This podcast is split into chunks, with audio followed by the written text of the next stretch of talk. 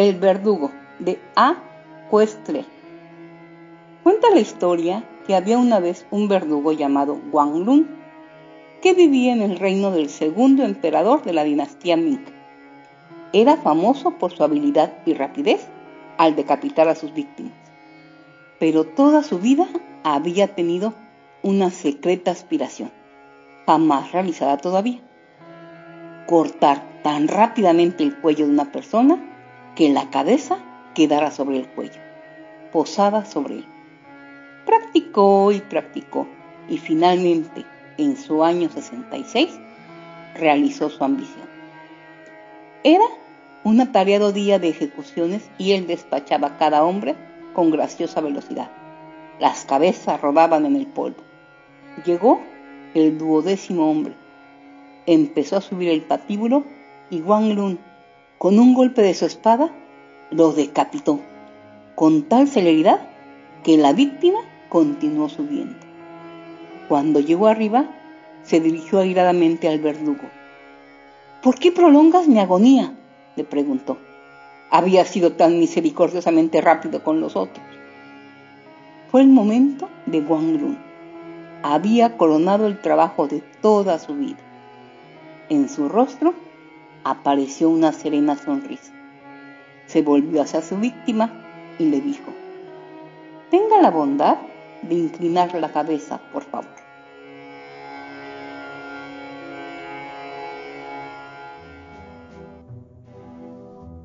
Acabamos de escuchar El Verdugo, en voz de Gabriela, y no, no es el más siniestro, es su sección Cuentos en 2x3. Bienvenidos, bienvenidas, bienvenidos a este un episodio más de tu podcast favorito Radio Chairo, reevolucionando la forma de hacer radio inteligente. Episodio 19 de la tercera temporada a partir de esta fecha la publicación de nuestro podcast será los días martes, debido a que los lunes ni las gallinas ponen. En esta ocasión, de manera personal, me gustaría expresar mi profunda admiración y respeto al magisterio, a todos aquellos que han formado parte de nuestras vidas y que sus enseñanzas han hecho que seamos mejores personas. Un fuerte abrazo y un fuerte abrazo en especial al equipo de Radio Chayo. En esta ocasión, Vladimira Palma nos habla de la educación mexica, acerca de las tradiciones y de las enseñanzas en la escuela del Calmecac y el Tepochcali. En la reseña literaria, Gabriela nos trae un texto de Martín Luis Guzmán, extraído del libro Maestros Rurales Quinchil, la experiencia de un maestro rural y en el más siniestro que, capítulo 1, episodio 1 de lo, esto que es La Casa Embrujada, un ejercicio colectivo de creatividad y de escritura que proviene del blog en 500 palabras, en cuatro capítulos y que ahora toma vida en un relato en voz de Karen y será entregado periódicamente. Sin más por el momento, comenzamos.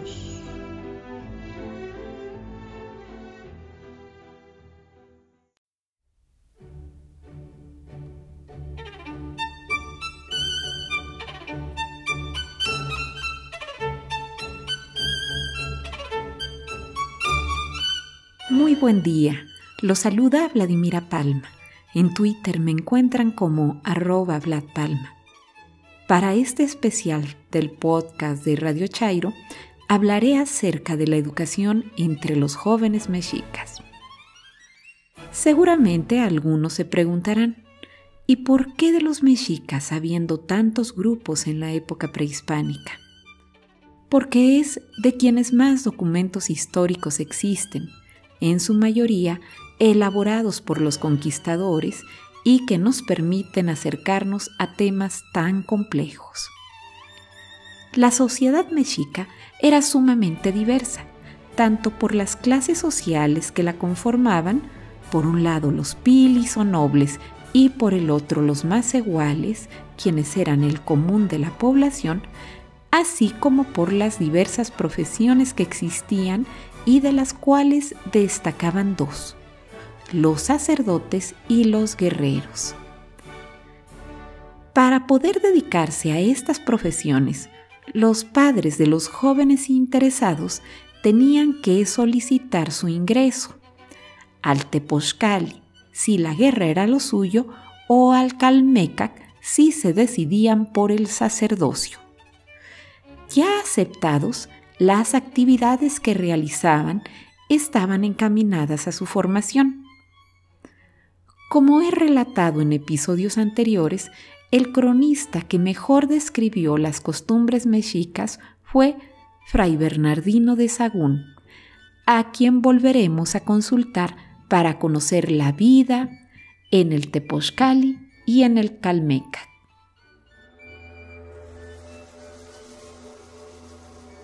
Empecemos por el Tepochcali. Entrando en la casa del Tepochcali, el muchacho dábanle cargo de barrer y limpiar la casa y poner lumbre y hacer los servicios de penitencia a que se obligaba.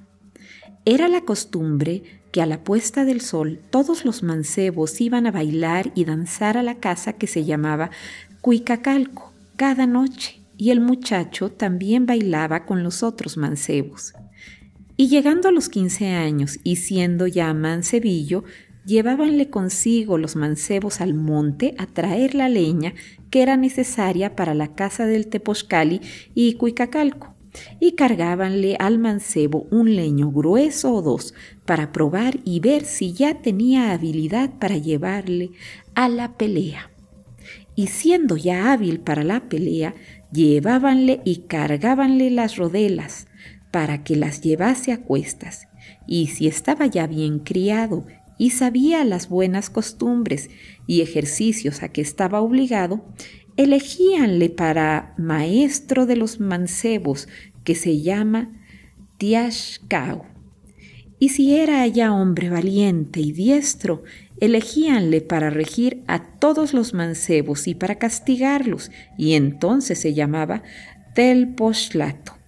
Y si ya era hombre valiente, y si en la guerra había cautivado cuatro enemigos, elegíanle y nombrábanle Tlacatecatl o Tlacoxcalcotl o Cuautlaco, los cuales regían y gobernaban al pueblo o elegíanle por Ashcautli, que era como ahora alguacil, y tenía vara gorda y prendía a los delincuentes y los ponía en la cárcel. De esta manera iban subiendo de grado en grado los mancebos que allí se criaban y eran muy muchos los que se criaban en las casas del Teposcali, porque cada parroquia tenía quince o diez casas del Teposcali. La vida en el Calmecac era un poco distinta.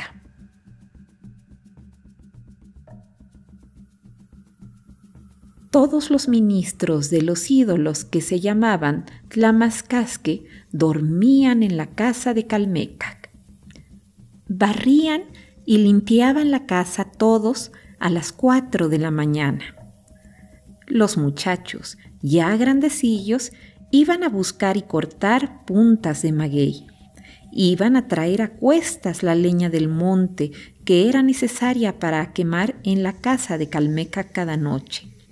Y cuando hacían alguna obra de barro o paredes o maizal o zanjas o acequias, íbanse todos juntos a trabajar en amaneciendo solamente quedaban los que guardaban la casa y los que les llevaban la comida, y ninguno de ellos faltaba. Con mucho orden y concierto trabajaban.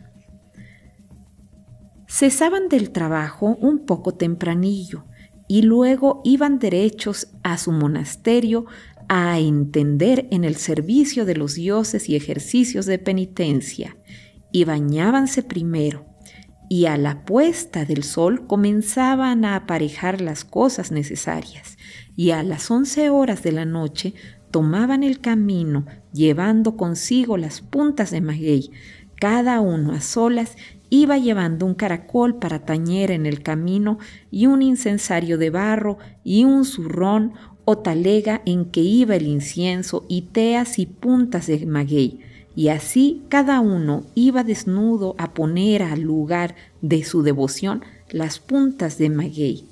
Y los que querían hacer gran penitencia llegaban allí a los montes y sierras y ríos y los grandecillos llegaban hasta media legua.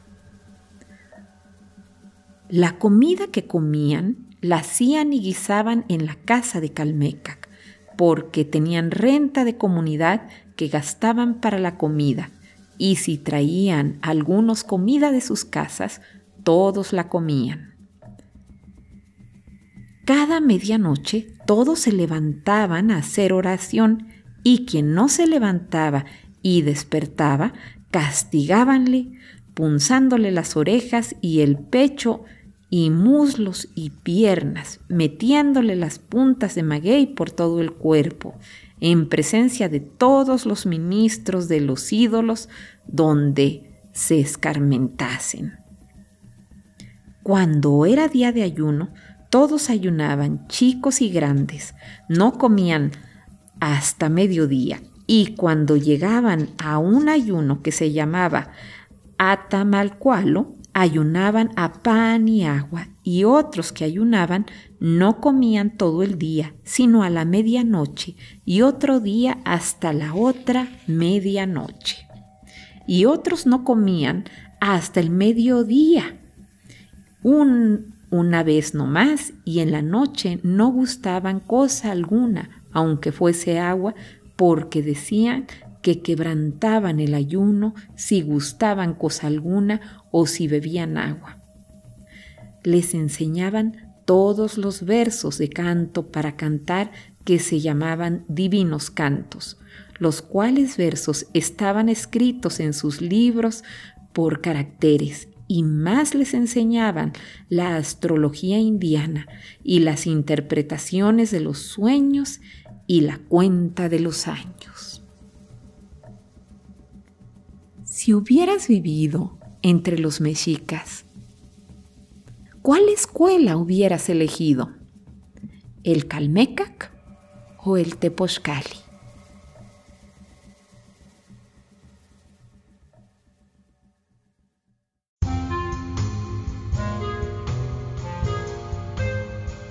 Hola, mi nombre es Gabriela. Gaby para los cuates y no cuates. Mi Twitter es arroba hipatiam con Y inicial, H después de la T y M final. Hoy voy a compartir con ustedes una obra de Martín Luis Guzmán, que fue uno de los grandes cronistas de la Revolución Mexicana, tema en el que su pluma ensayó distintos géneros, imbuido tanto por los alientos de la ficción como por su pasión por la indagación de carácter histórico. Entre sus obras más conocidas está Acna González en las elecciones, aunque su novela más célebre es La sombra del caudillo. Otra de sus obras es Javier Mina, héroe de España y México. Filadelfia, paraíso de conspiradores. Piratas y corsarios. Academia, Islas Marías y Maestros Rurales, del cual les comparto un texto titulado Quinchil.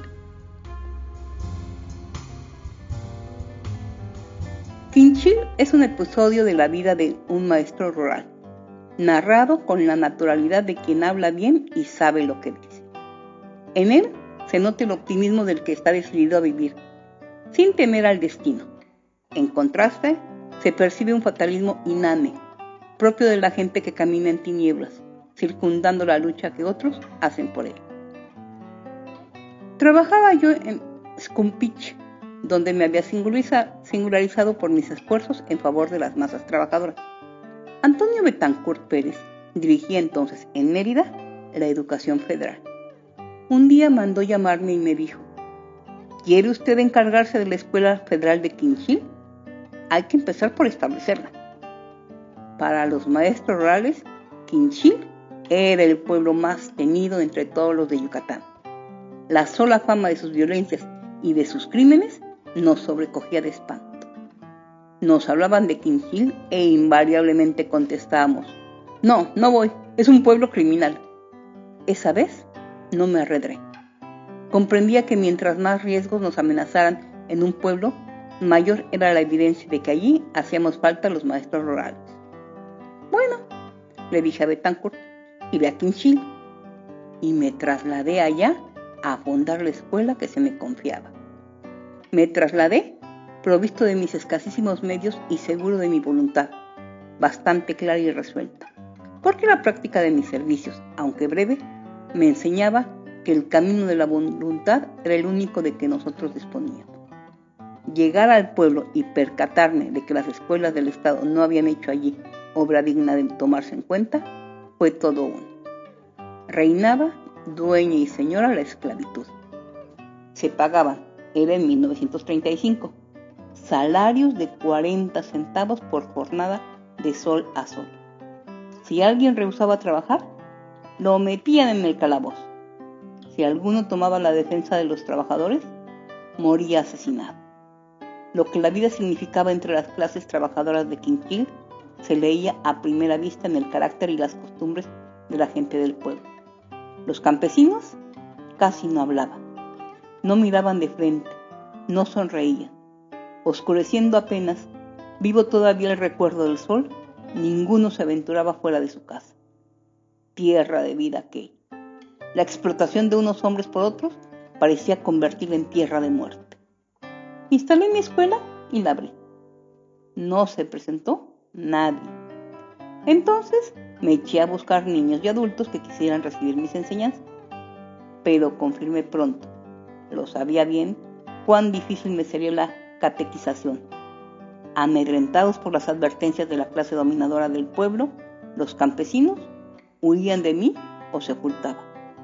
Si era de noche, cosa frecuente, pues solo a esa hora podía yo encontrarlos y hablarles, no lograba siquiera que me franquearan la entrada de sus chozas. Se atrincheraban detrás de los palos y el guano de sus paredes, como si presintieran en mí al más tremendo de sus enemigos. Tenía que gritarles desde fuera, tenía que decirles quién era yo y a qué venía y qué quería, y de ese modo, algunas veces, muy pocas, lograba que se animaran a contestar. Y, menos veces todavía, que se resolvieran a seguir. A la semana de empezar yo mi obra, los latifundistas, dueños del pueblo, iniciaron la suya. Según su hábito, primero me mandaron un anónimo. Me daban 24 horas para que saliera de allí. Y que si no obedecía, lo pasaría muy mal. No me asusté. Cogí el papel y lo exhibí al público en uno de los pizarrones de mi escuela. No sin escribir debajo, con letras muy grandes, lo que opinaba yo de la gente que recurría a tales procedimientos y cómo demostraba eso la urgencia de que las clases del maestro rural empezaran. Para entonces ya había yo conseguido atraerme a unos cuantos trabajadores, con lo cual, tomando pie de la amenaza por medio de ellos, me dediqué toda la semana siguiente a convocar y preparar una asamblea de campesinos. El día señalado no acudieron todos los que yo esperaba, aunque sí los bastantes para que se, me empezara a oír. Fui recibiéndolos según llegaban sin halagos ni salamerías, atento tan solo a mostrarles una franqueza jovial, franqueza de camarada, que los ayudase a sentir cómodos casi a gusto. A cada uno lo llevaba hasta su sitio, hacía que se sentara, luego le decía algo de sus cosas y de las mías, como si nuestra amistad ya durase años. Hundidos en su tristeza y su recelo, me contestaban muy vagamente, y lo mismo me miraban. Cuando vi que ya no llegaban más, formalicé un poco la reunión. Me puse delante de todos. Les dije que los había llamado para explicarles que yo no era su enemigo, según les contaban sus amos, sino su defensor y compañero, que venía a trabajar por su bien, que estaba allí para que recibieran los beneficios y protección que a todo ciudadano mexicano le otorgaba el gobierno de la República, que llegaba a sacarlos de su miseria y su ignorancia, porque no hay ninguna razón, les sacaré, para que vivan ustedes tan pobres, ni tan tristes, ni tan humillados. Mírenme a mí, soy un hombre igual a cualquiera de ustedes, pero con una sola diferencia, que no le tengo miedo a ningún otro hombre, ni dejo que nadie me humille ni me asuste de que puedan matarme de hambre. ¿Por qué no han de ser ustedes como yo? Vi pronto que todos iban interesándose en mis palabras. Fueron alzando la vista. Empezaron a fijarle en mí.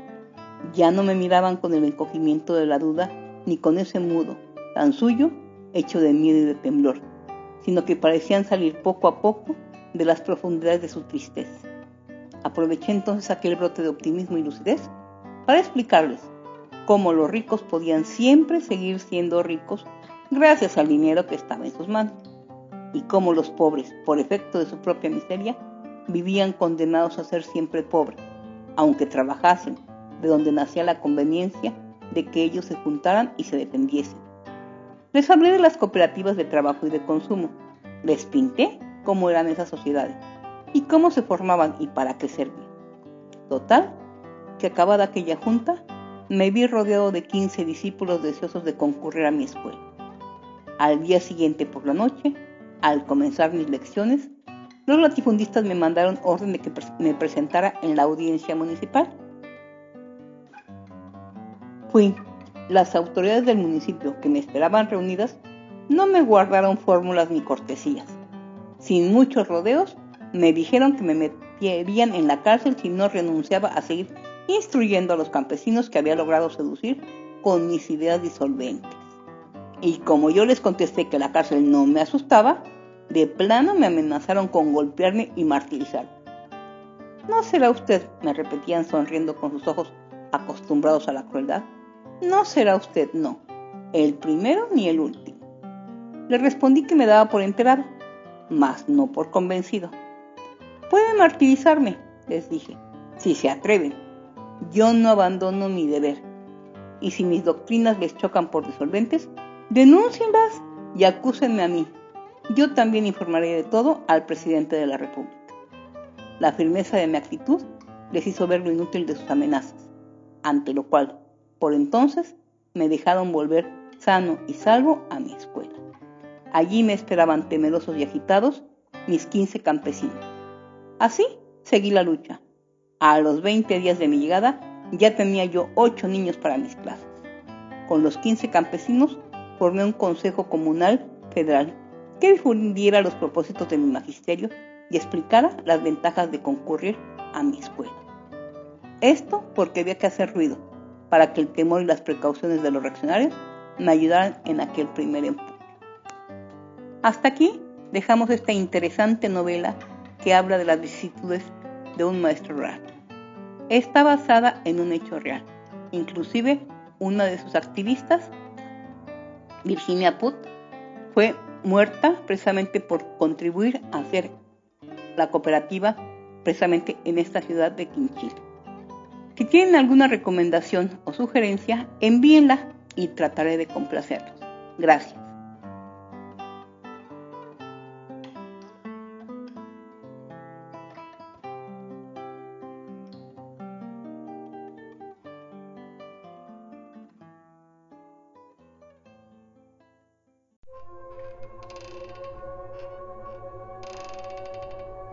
Buenos días, buenas tardes, buenas noches, escuchas de Radio Chai.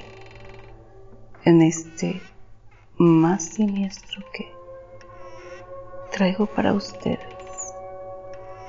La casa embrujada, embrujada. Capítulo 1, episodio 1. La sombra.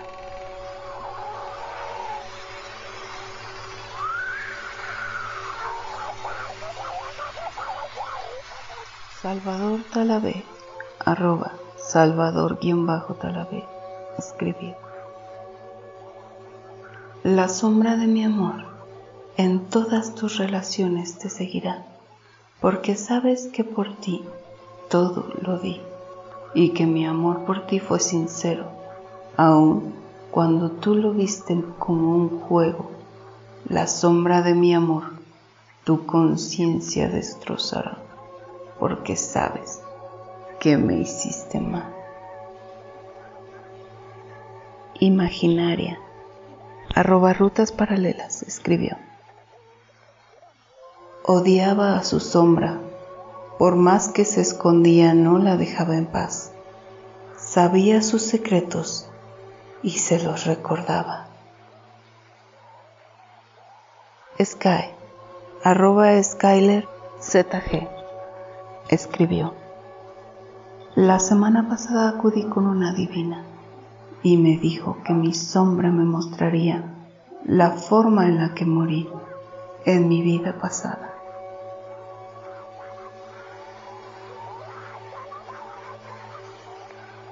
Lilith 666 arroba cruz guion bajo sali 30 Escribiré sobre los muros donde los poemas muertos se descabrajan. La confusión me arrastra por un camino agrietado y roto, donde la luz del sol no se ve, mas una suave brisa me cobija en la oscuridad dejando atrás todo dolor que algún día yo llegué a sentir. Jacano 56, arroba Jacano 56 escribió.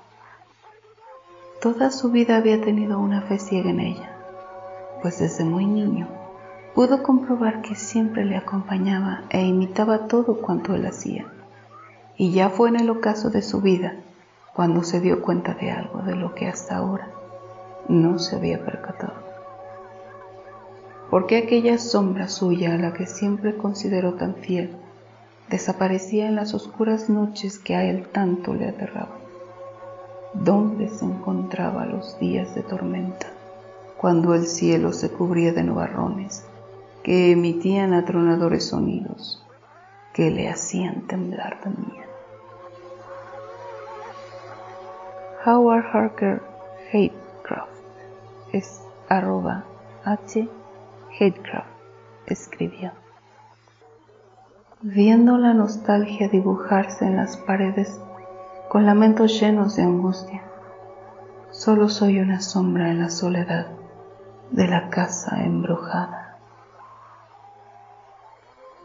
Jaro, arroba Jaro 379 tú no existes, entonces, ¿por qué me miras?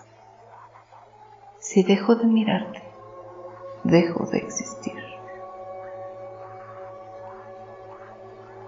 Mario Durán, arroba, Shapiro Wills. Hacía tanto calor que su sombra se escondió bajo sus zapatos. El problema es que cuando quiso volver ya no había hombre, solo había zapatos. Se esfumaron juntos uno acabó en un maletero y a la otra nadie lo volvió a ver. Sigue bajo los zapatos sin saber qué hacer.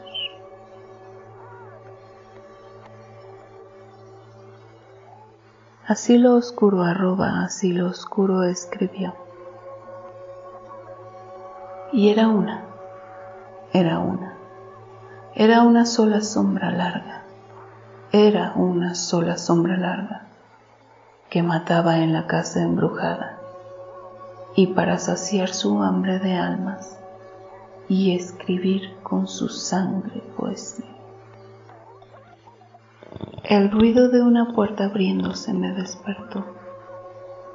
Esa puerta está cerrada desde que llegué a esta casa. No tengo llave. Se fue la luz y solo tengo la lámpara del móvil. Me pareció ver una sombra y ahora la puerta está abierta. Tengo miedo, tengo.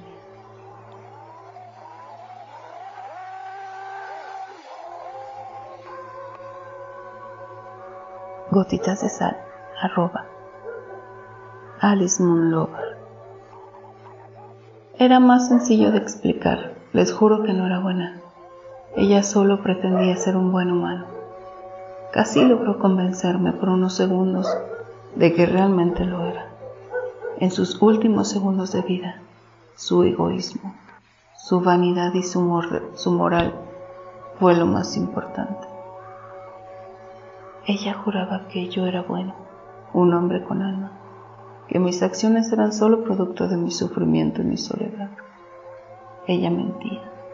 En su mirada solo había soberbia, sombras y ganas de vivir. No vi dolor. No vi una lágrima. No vi odio hacia mí. Yo era el hombre que había matado a su familia frente a sus ojos. Los destrocé uno a uno. No parecía importarle. Si ella me hubiese suplicado por la vida de ellos, los hubiera dejado vivir. Ella los hubiese salvado. Sin embargo, ella quería vivir solo eso. Yo no era bueno ni malo, solo era la sombra de ella y de muchos más. Esa casa abandonada donde habitan los secretos de la oscuridad. Esa oscuridad que no se atreven a revelar. Te juro, ella no era buena y yo menos. La casa embrujada.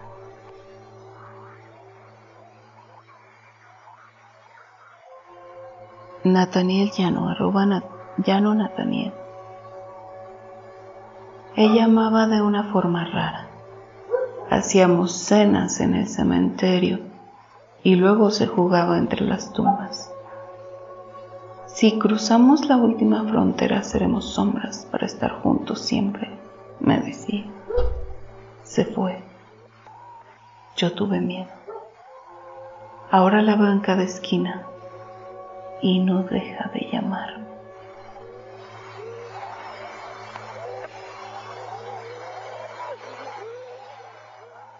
Surrealismo Negro. Arroba Alex Moreno G. Pasos lentos sobre vidrios rotos. Sonaba una puerta vieja. La madera revivía demonios que cada noche fornicaban con sudor blanco. La casa tenía vida propia en la madrugada. Un aliento penetró los huesos. La sombra se hizo hoy. Un hombre caminó soledades. Silencio. Coche mandarino, arroba coche mandarino. La casa embrujada empezó con una simple duda. Siguió con olvidos puntuales. La cosa fue a más cuando una mañana no reconoció la imagen que le devolvía el espejo. Solo un viejo anciano le supo dar el diagnóstico correcto. Había perdido su sombra y debía recuperarla cuanto antes. Juglares, arroba juglares voces. No había caído la noche aún pero la sensación de no estar solo en esa habitación era muy fuerte. El silencio se iba imponiendo aterrador. Mi sombra se disipaba. La oscuridad fría lo envolvía todo. Mi miedo despertaba sin control. Me ahogaba la desesperación. La casa embrujada. Amigos, escuchas de Radio Chairo. No se pierdan en el próximo episodio la continuación de nuestros relatos.